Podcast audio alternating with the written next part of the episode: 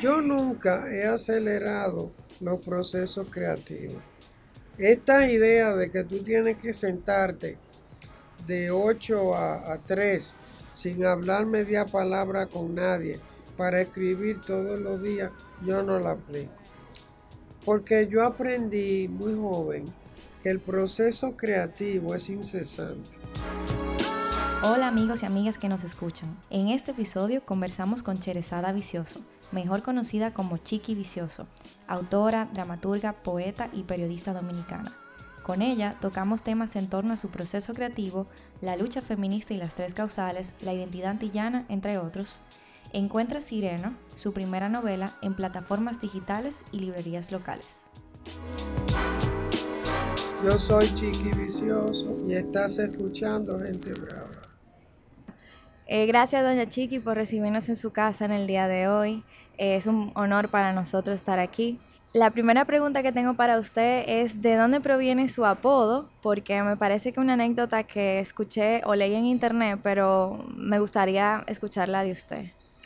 Tú sabes que yo soy hija de dos poetas, María Luisa Sánchez y Juan Antonio Vicioso, alias Tony. Entonces, mi nombre real es Cherezada, mm. porque a mis padres le encantaba la música de Rinsky-Korsakov y esa pieza. Y mi pobre hermano se llama Rainer María Rilke, porque mi papá amaba al gran poeta alemán. Entonces, imagínate estos dos niños en una escuela de Santiago en los años 50, eh, donde jamás habían oído hablar ni de Cherezada ni de Rinsky Korsakov. y nosotros fuimos víctimas de todo tipo de lo que hoy llaman bullying. A mí me decían leche condensada, de todo. Y entonces yo siempre llegaba a mi casa problematizada. Hasta que un día mami Dios se acabó de ahora en adelante te vas a llamar Chiqui. Y le dijo a mi hermana, a mi hermano, se acabó. De ahora en adelante te vas a llamar Juan. Entonces resolvió salomónicamente un problema que a los dos nos estaba afectando seriamente. ¿Cómo fue su infancia en Santiago? Bueno, mi infancia primero fue aquí, porque yo nací aquí y pasé los primeros siete años de mi vida viviendo ahí en el Conde 16 frente al parque.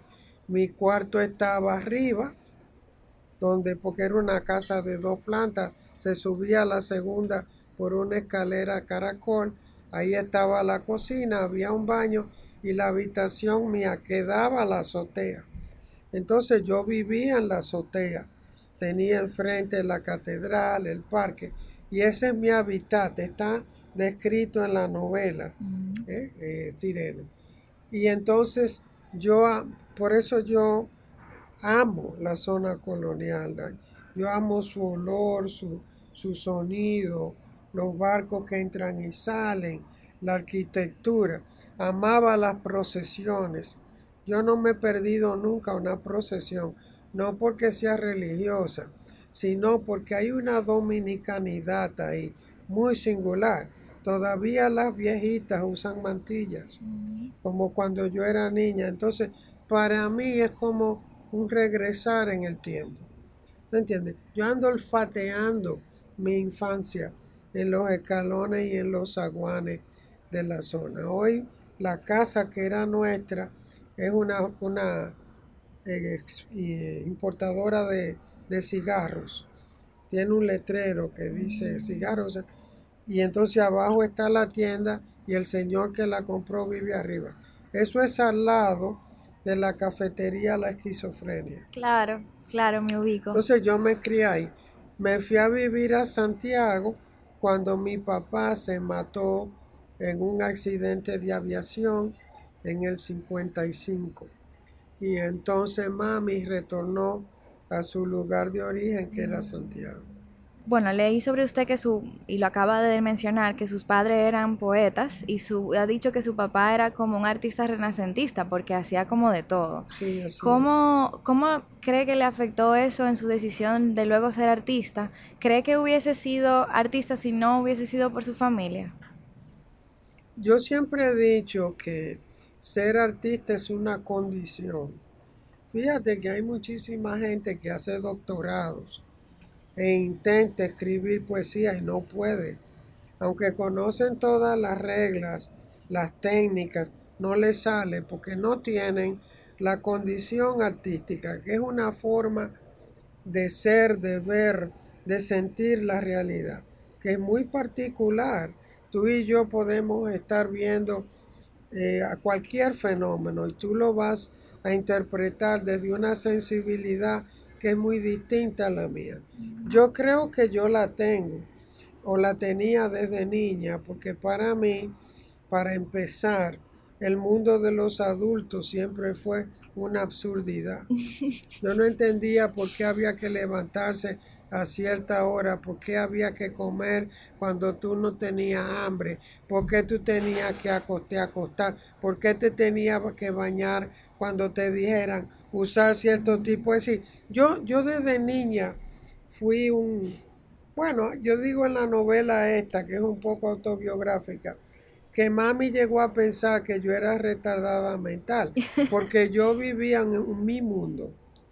Ok, inclusive yo sí llegué a ver terapistas cuando eran, eh, que, que se reían, porque ellos decían que en cuanto ellos me ponían un tema que a mí me interesaba, yo como que revivía, despertaba y entonces ya yo no había quien me, quien me parara. Y entonces ellos advirtieron a mi madre de que yo iba a ser una niña que se iba a aburrir a, a muerte en la escuela, lo cual me pasó.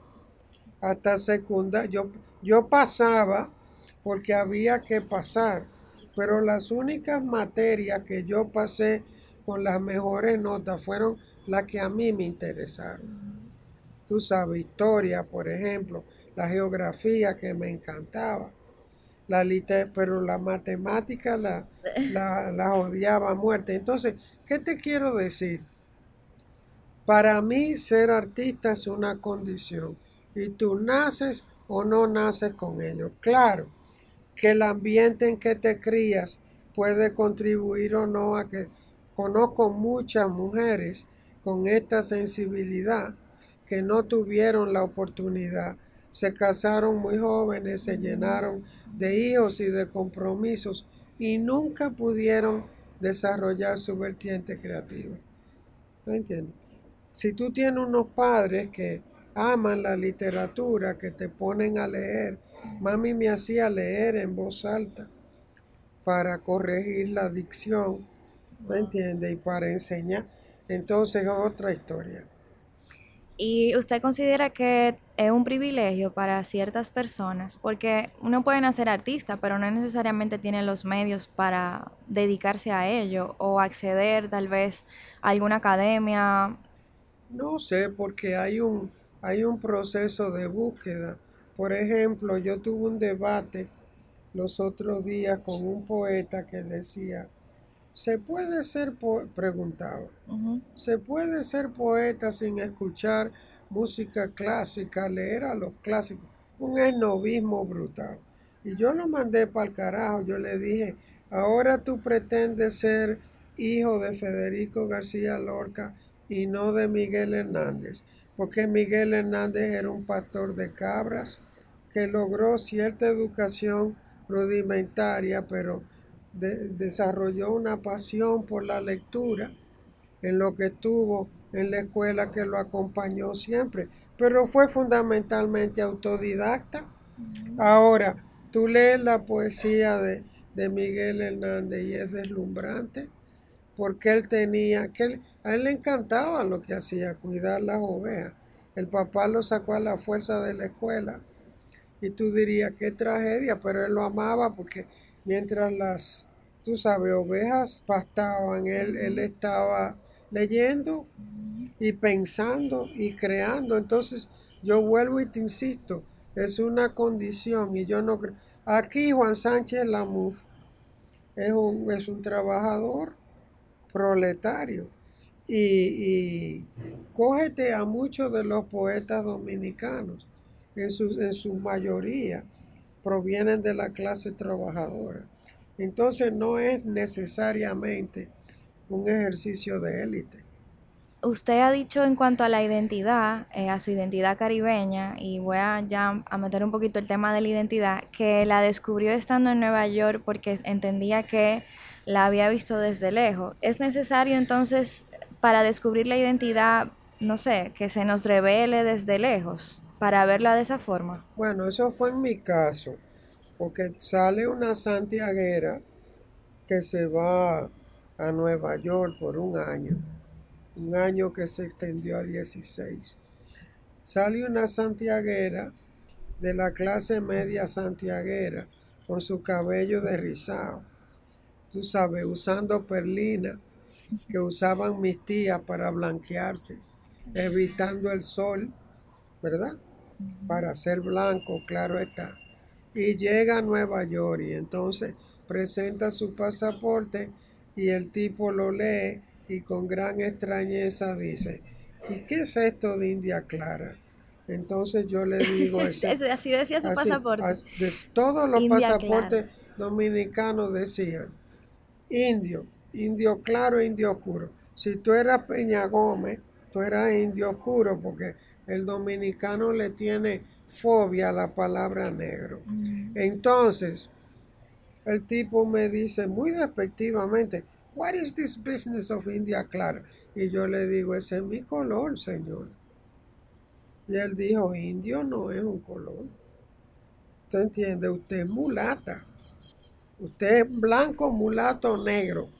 ¿Usted entiende? Pero yo no lo sabía. Él me tuvo que cuestionar. Después me contó José Alcántara una anécdota muy jocosa y es que cuando él sacó su cédula, en color él puso mulato y el joven que estaba llenando los documentos le dice, ¿y cómo es que un señor tan decente como usted quiere considerarse mulato?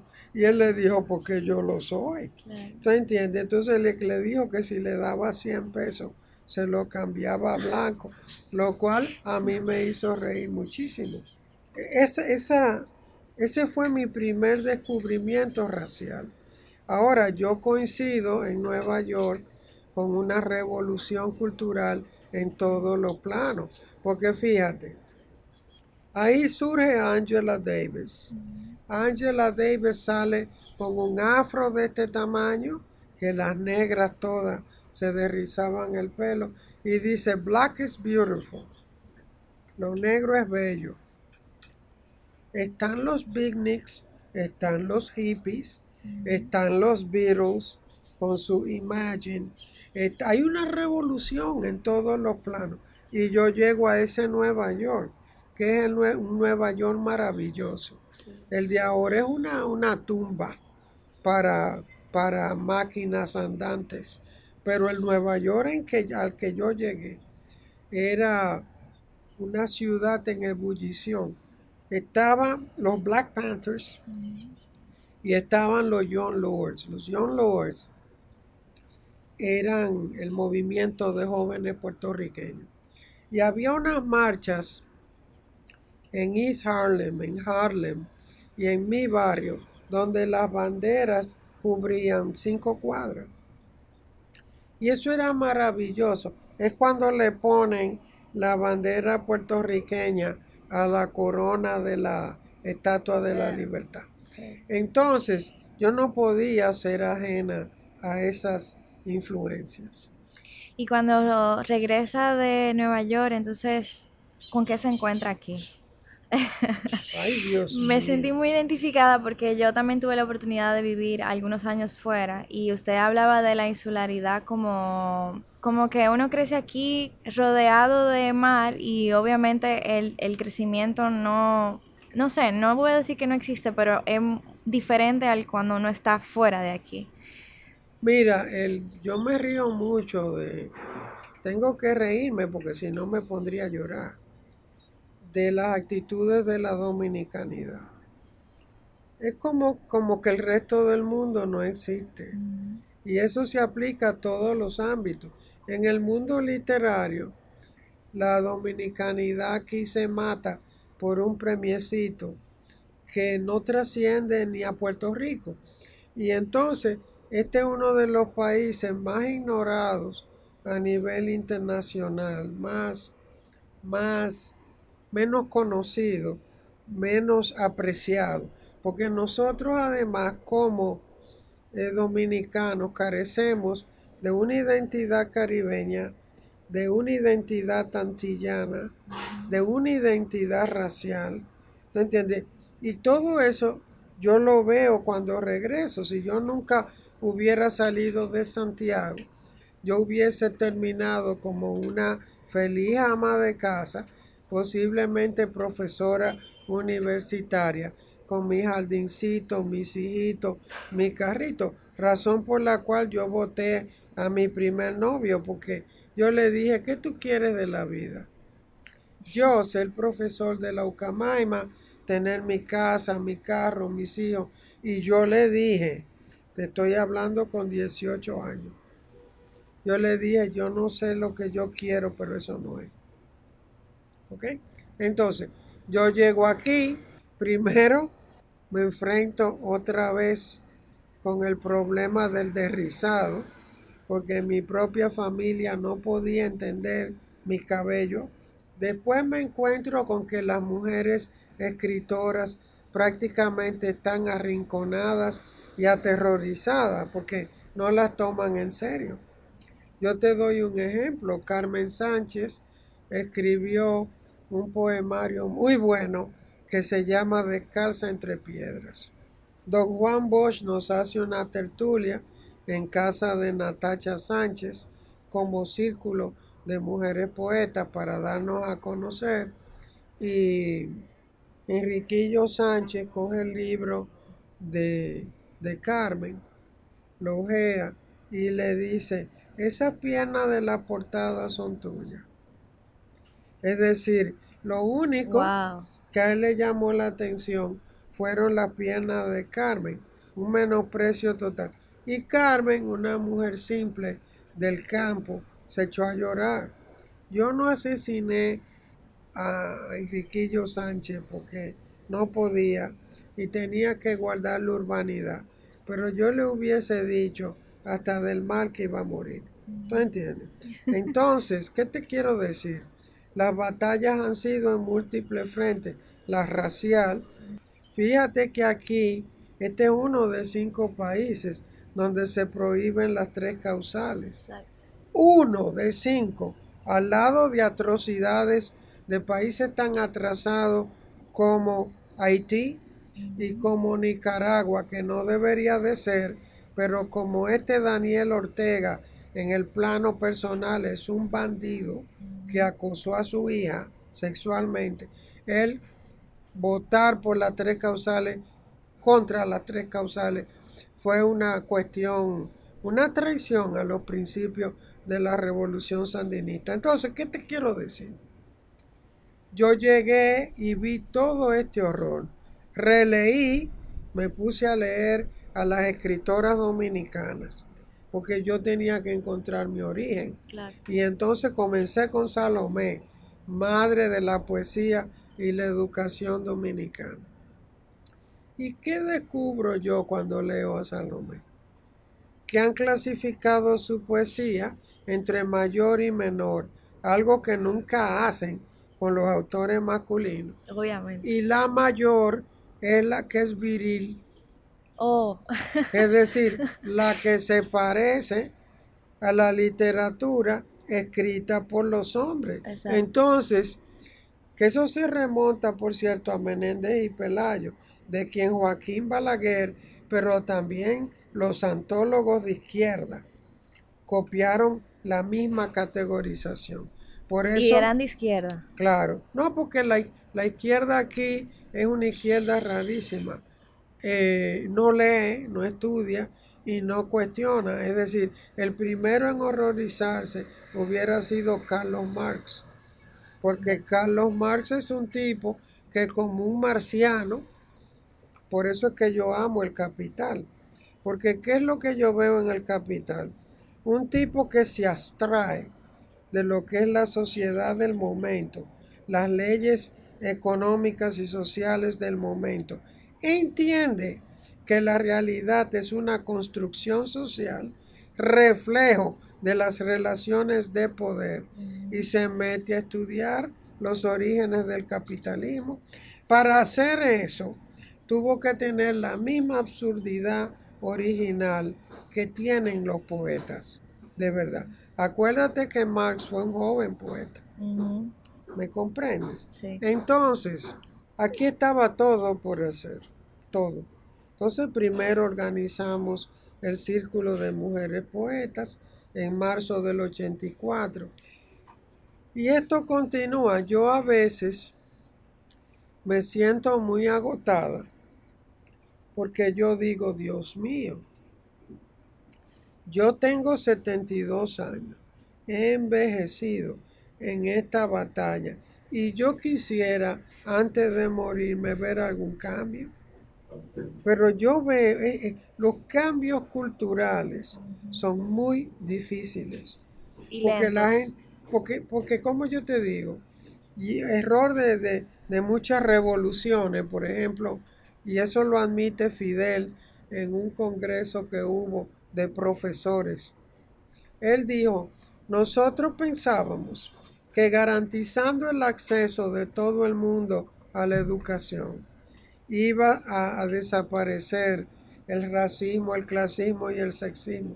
Y dijo, craso error, porque los cambios culturales que tú heredas de siglos de gestación no se cambian en una década, ni en dos décadas, ni en tres décadas.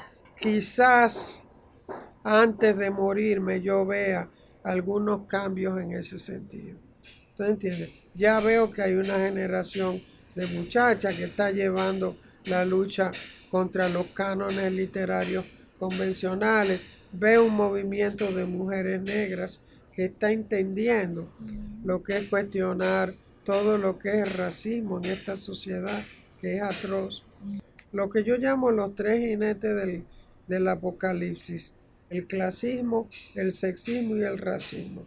Los tres basados en una diferencia.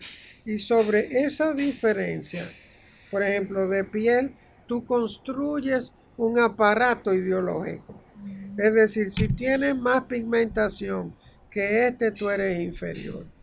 Y si eres inferior, como decía Paulo Freire, e internalizas al opresor, tú aceptas tu inferioridad. Lo mismo pasa con el género. Se basa en una sola diferencia que es biológica.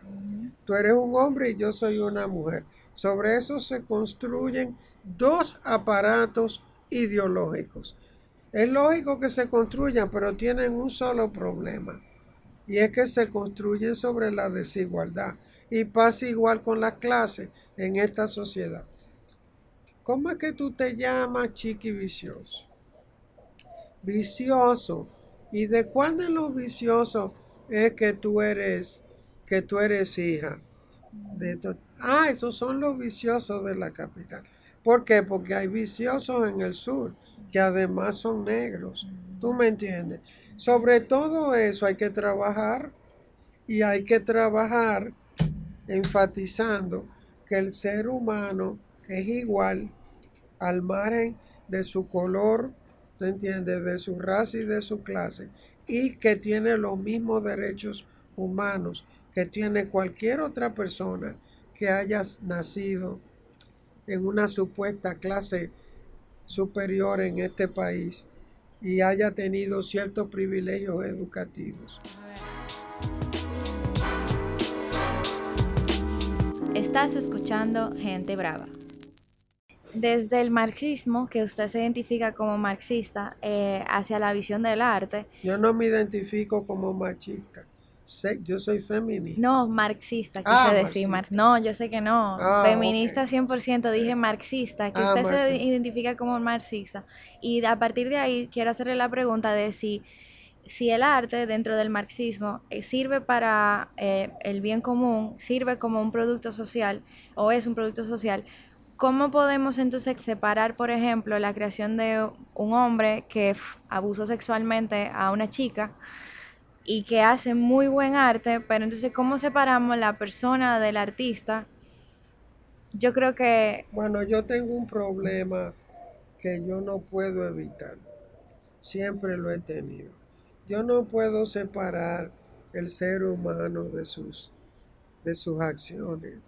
Yo sé, me eso me lo han rebatido, pero yo no puedo porque un requisito para mí del arte es que me provoque encantamiento, admiración, placer, alegría. Entonces, un acosador sexual, un violador de niñas, o sea, para mí no existe. A mí no me importa que sea Leonardo da Vinci. ¿Me comprendes? No, e, es mi criterio personal. Yo no cuestiono que sea un artista o no sea un artista. El problema es que yo, chiqui vicioso, no, a mí no, yo tengo la gente claramente dividida entre los que no existen y los que me interesan. ¿Entiendes? Eso me ha salvado a mí. ¿Y cuál es el criterio de quién no existe?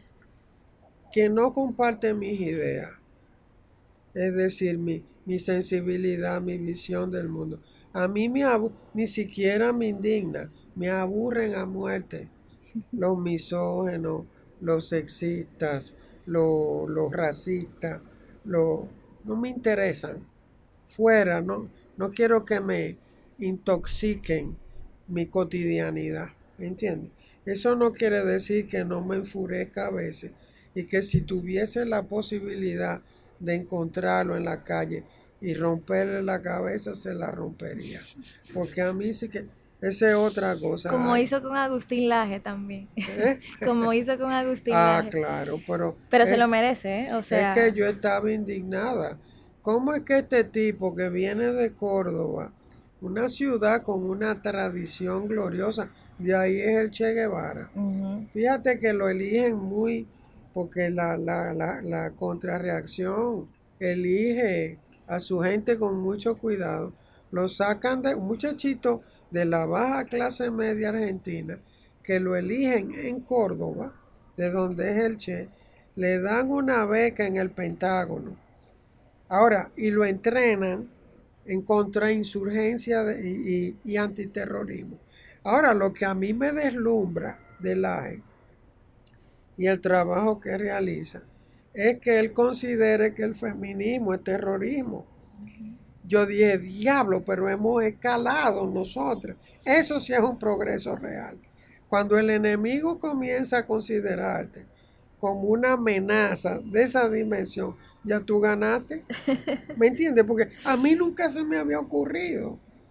Es decir, uno está echando esta batalla cotidiana, ideológica, pero a mí nunca se me había ocurrido que ya nosotras pudiéramos estar clasificadas como terroristas por el simple hecho de cuestionar la identidad de género. Tú te imaginas.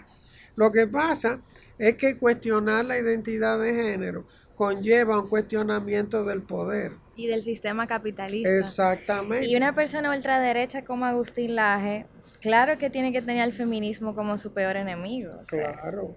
Ultraderecha full. Él, yo le di alguna, alguna, porque yo sabía que hay una psicopatía en personajes como eso.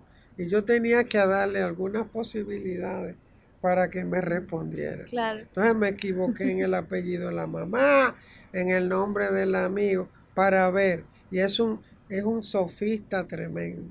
Él hasta dijo que yo era egresada de Berkeley, lo cual a mí me encantó porque es una universidad que yo amo. Claro. Ahí está Herbert Marcuse. Pero no es real que usted esté egresado de Berkeley. yo ni conozco a Berkeley, pero me encantó porque de ahí es Angela Davis. Claro, claro. Yo recibí, sin mentirte, medio millar de mensajes de odio. Wow. De todas partes en América Latina.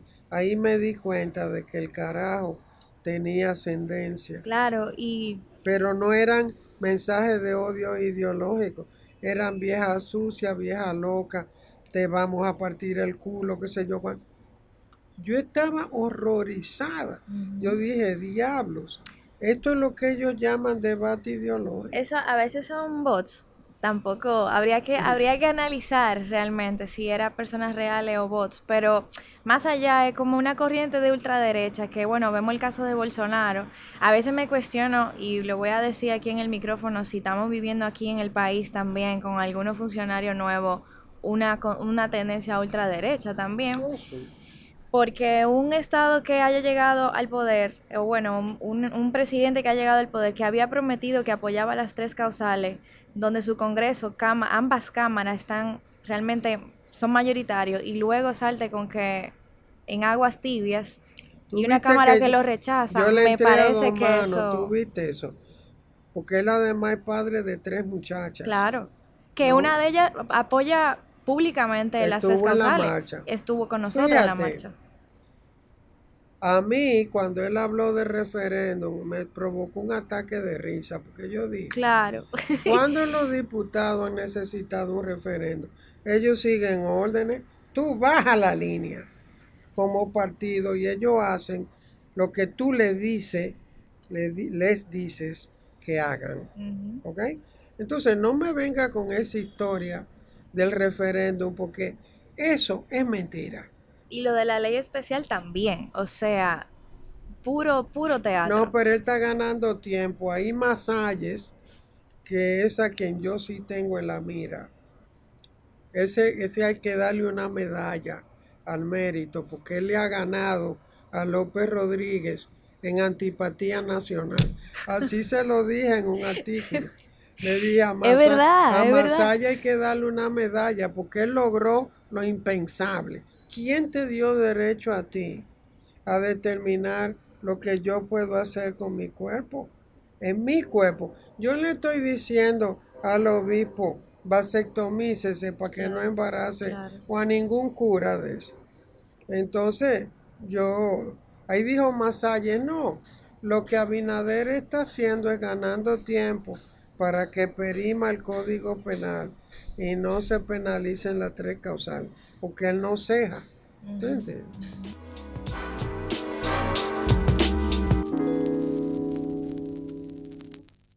Volviendo ya a su oficio como escritora, ha dicho que ha sido una guerra ser escritora en República Dominicana y ah, estudiando su, sus profesiones ha ocupado diferentes cargos en, en diferentes organizaciones sin fines de lucro, un tiempo en Profamilia, fue diplomática ha tenido que, bueno, conjugar su labor como escritora, como poeta, como dramaturga, también trabajando otras cosas.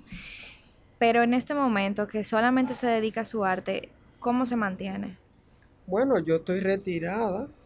Yo tengo una pensión del Social Security que es mínima, pero que a mí me alcanza porque yo no necesito nada. Lo único que yo necesito es este espacio para ver los barcos entrar y salir. Vivo con un hombre muy austero, que tú sabes que es Fidelio. Nosotros no necesitamos más de...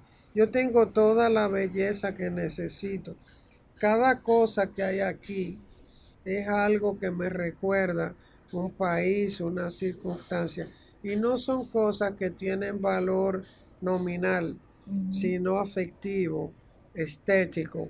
Entonces, yo estoy en un punto en mi vida, en ese sentido, de una tranquilidad absoluta, porque no tengo avidez. La libertad del ser humano radica en no tener avideces. Cuando tú tienes avideces de fama, de protagonismo, de riqueza, Tú te embromaste porque tu vida es una esclavitud. ¿Tú entiendes?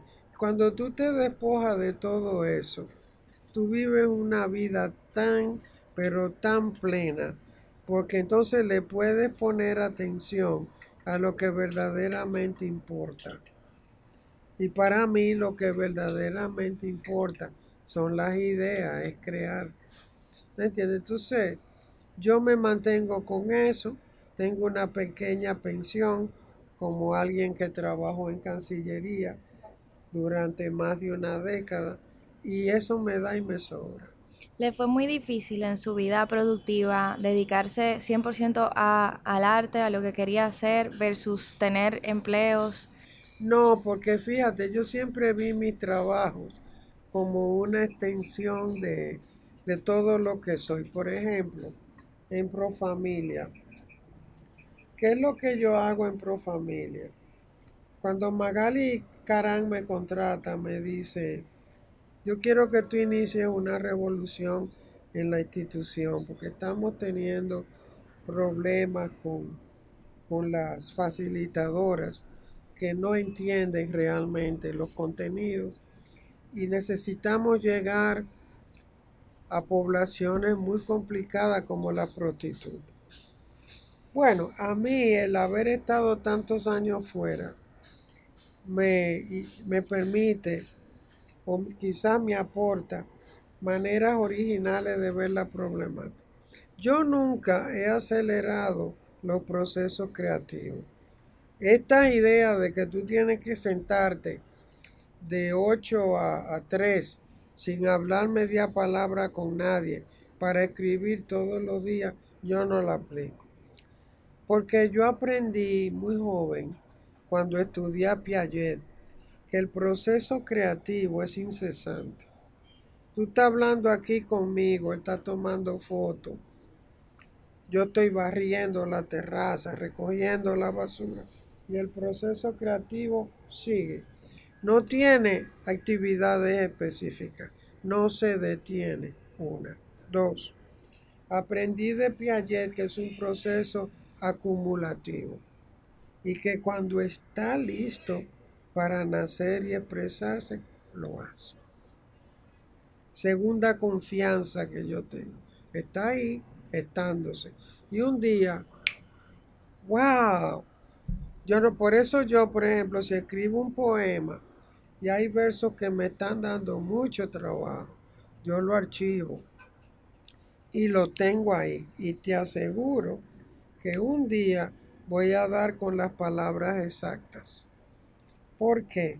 Porque ya estaba listo para nacer. Por eso Carlos Drummond de Andrade, que es mi poeta favorito del Brasil, algo así como el poeta nacional de allá.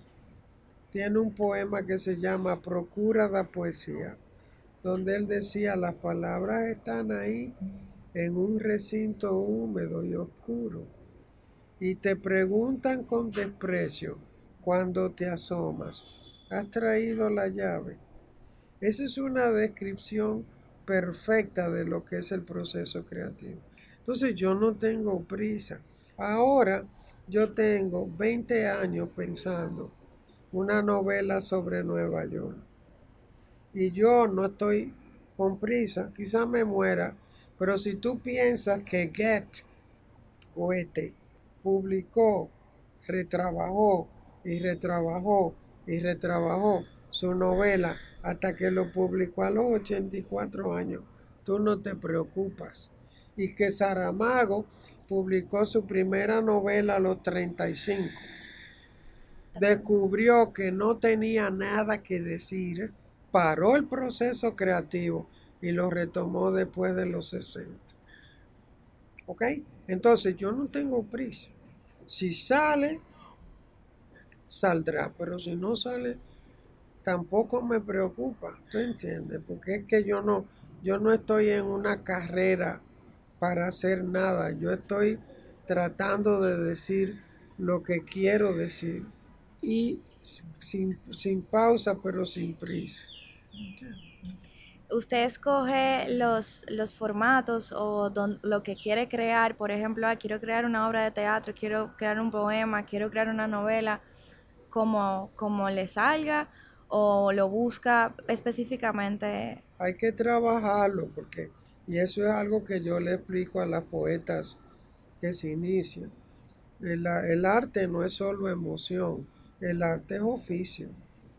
Y tú tienes, tú tienes un texto, pero tú lo tienes que trabajar, retrabajar, pulir hasta que tú estés conforme con lo que hay, porque tampoco es un rosario de lugares comunes. Claro.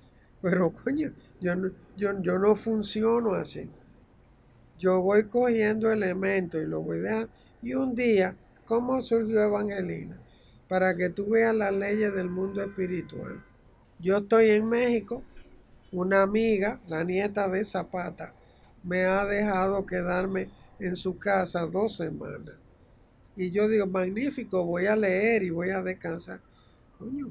Y estando en casa de, de, de esta amiga, empieza Evangelina. En dos semanas, en un estado como de rapto, de encantamiento, yo escribí esa obra.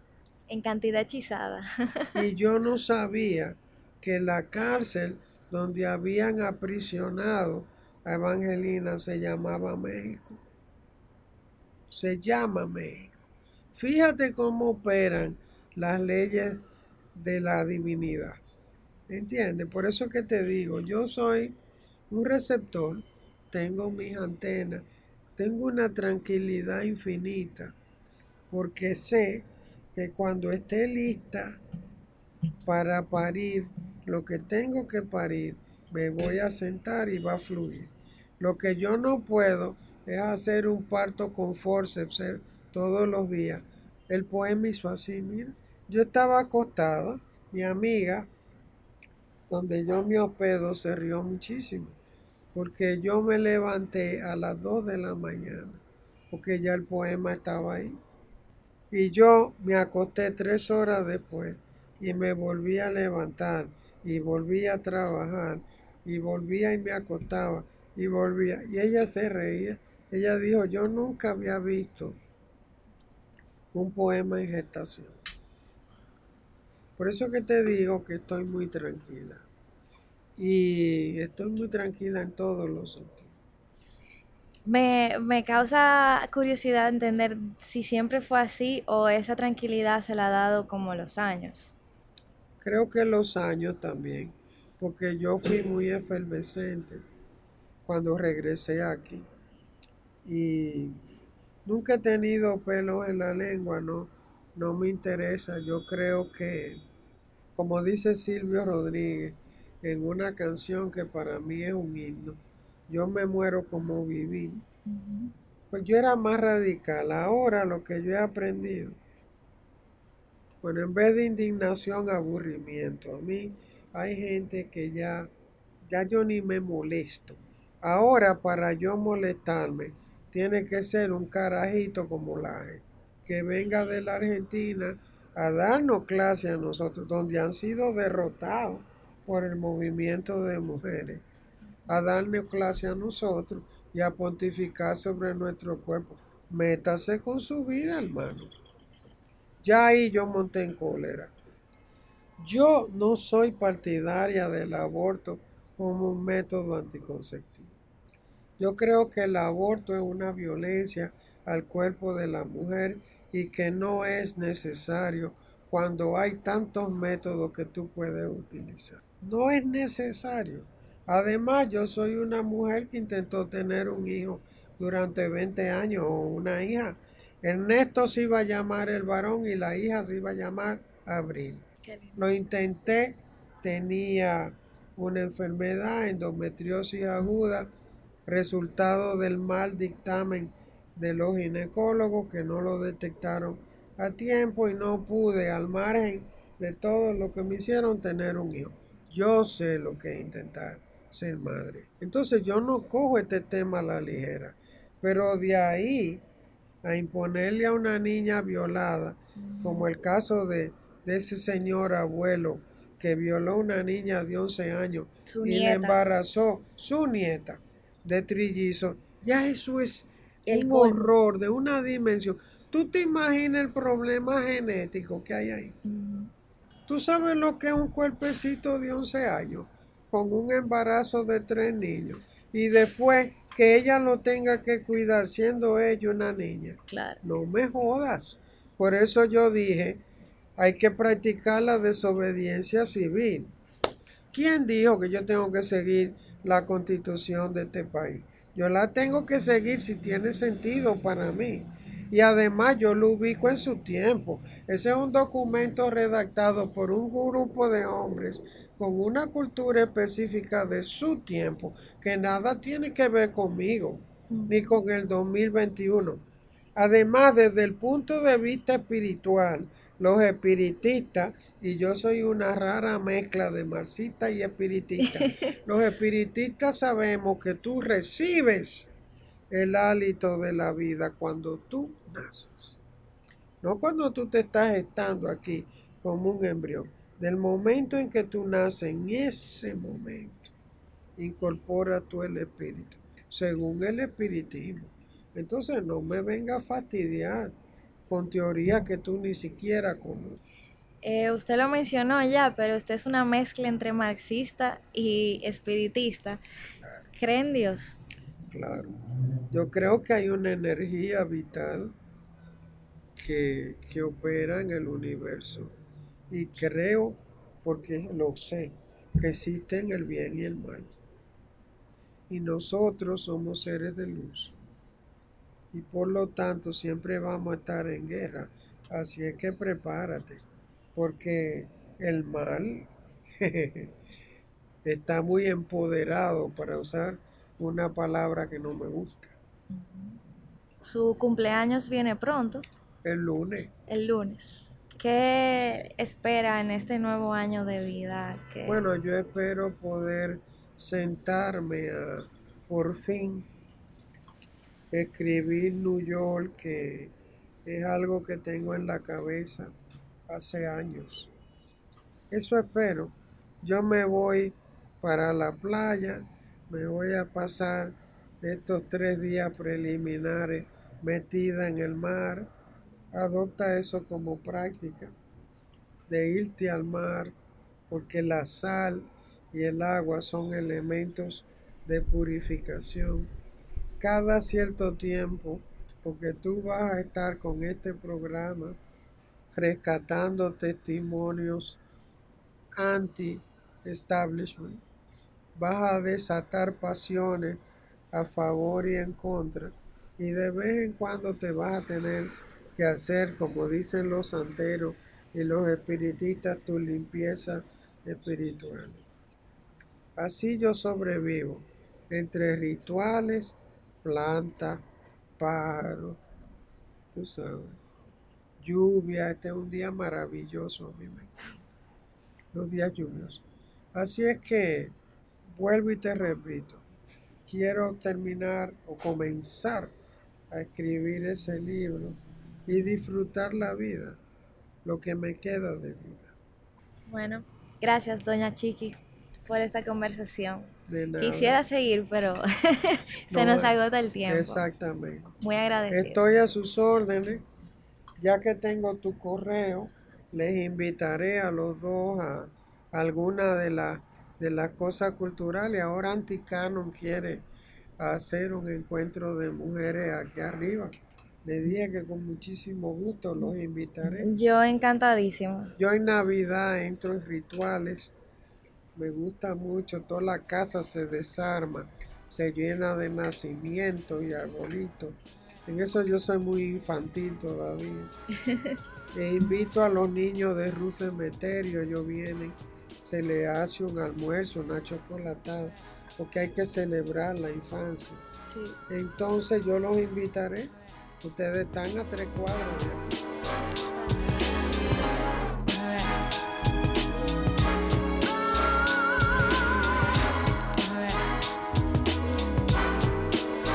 Yo soy Laura Castellanos y estás escuchando Gente Brava.